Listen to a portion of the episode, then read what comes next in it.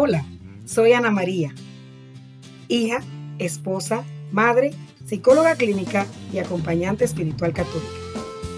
En este espacio te comparto mensajitos directos de Dios recibidos, la mayoría de ellos, frente al Santísimo en oración. Mensajitos de Dios, episodio 10.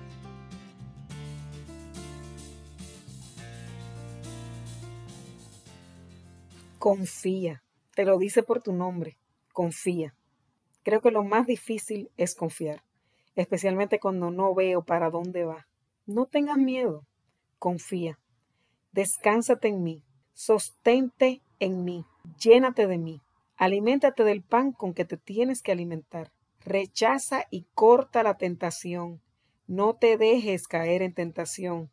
Y por tu nombre te dice, confía. El Salmo 144 dice, el Señor sostiene a los que van a caer y endereza a los que ya se doblan. Confiar. Esa tarea sí que es difícil. La verdad que yo te recomiendo hacer el Ángelus. Toma un minuto, búscalo. Se llama el Ángelus. Es la oración para crecer en confianza en Dios. Porque qué difícil es confiar. En la palabra de Dios dice que tenemos que ser como niños. ¿Por qué? Porque, bueno, cuando eras niño, te montabas en el carro con tu papá y te ibas. Tú estabas disfrutando el paseo, estabas confiado en que te iban a llevar donde habían dicho que iban a llegar. El Señor te dice hoy lo mismo. Confía en mí. Yo quiero lo mejor para ti. No tengas miedo. Hay veces que estás desesperado, que las cosas no parecen que van para ninguna parte, que es abrumador lo que está pasando, las circunstancias, la, la vida, lo que te ahoga. Confía. Sostente en Él. Pero para eso tienes que haberlo hecho antes. No creo que es posible confiar sin haber practicado ese músculo de la confianza. ¿Cómo se practica? Orando todos los días, conociendo más a ese papá. Porque yo creo que si tú te montas con alguien en el carro, con alguien que tú no conoces, probablemente, aunque seas niño, estés pendiente. Pero cuando te montas con alguien que tú conoces, que tú sabes quién es y que tú sabes que quiere lo mejor para ti, que está todo el tiempo pendiente de ti, entonces es fácil. Bueno, nunca es fácil.